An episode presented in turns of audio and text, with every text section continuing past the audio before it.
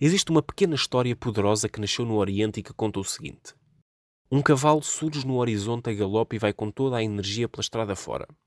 Parecia que o cavaleiro estava cheio de pressa ou ia para um encontro muito importante.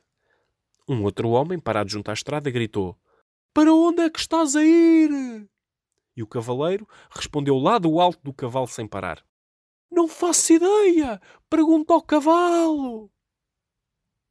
Esta história explica o modo como habitualmente vivemos comandados pelos nossos hábitos e rotinas, que se foram instalando aos poucos e poucos em resultado das exigências do nosso contexto. O cavalo corre, faz-nos correr para aqui e para ali.